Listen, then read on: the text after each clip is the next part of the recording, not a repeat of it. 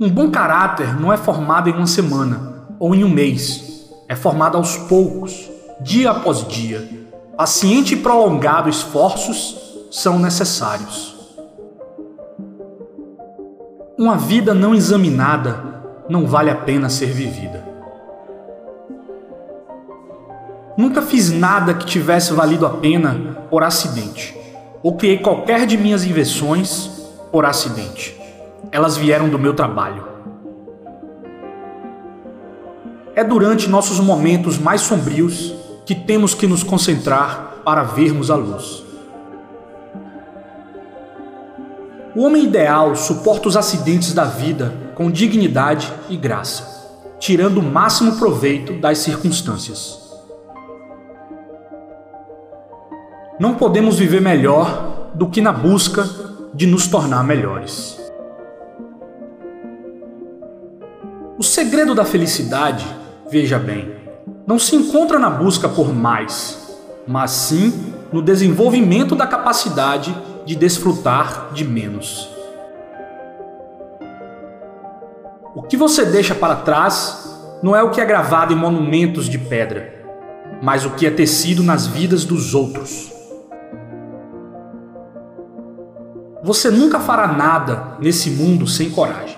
Ela é a maior qualidade da mente, junto da honra. As pessoas são como poeira. Elas podem nutri-lo e ajudá-lo a crescer como pessoa, ou elas podem retardar seu crescimento e fazer você murchar e morrer. Nós podemos facilmente perdoar uma criança que tem medo do escuro. A verdadeira tragédia da vida é quando os homens têm medo da luz. Empregue seu tempo melhorando a si mesmo por meio dos escritos de outros homens, de modo que você obtenha facilmente o que os outros trabalharam arduamente para conseguir. A única e verdadeira sabedoria está em saber que você não sabe de nada. A excelência moral surge como resultado de hábitos. Tornamo-nos justos fazendo atos justos, temperados por fazer atos moderados, bravos por fazer atos de bravura. As raízes da educação são amargas, mas os frutos são doces.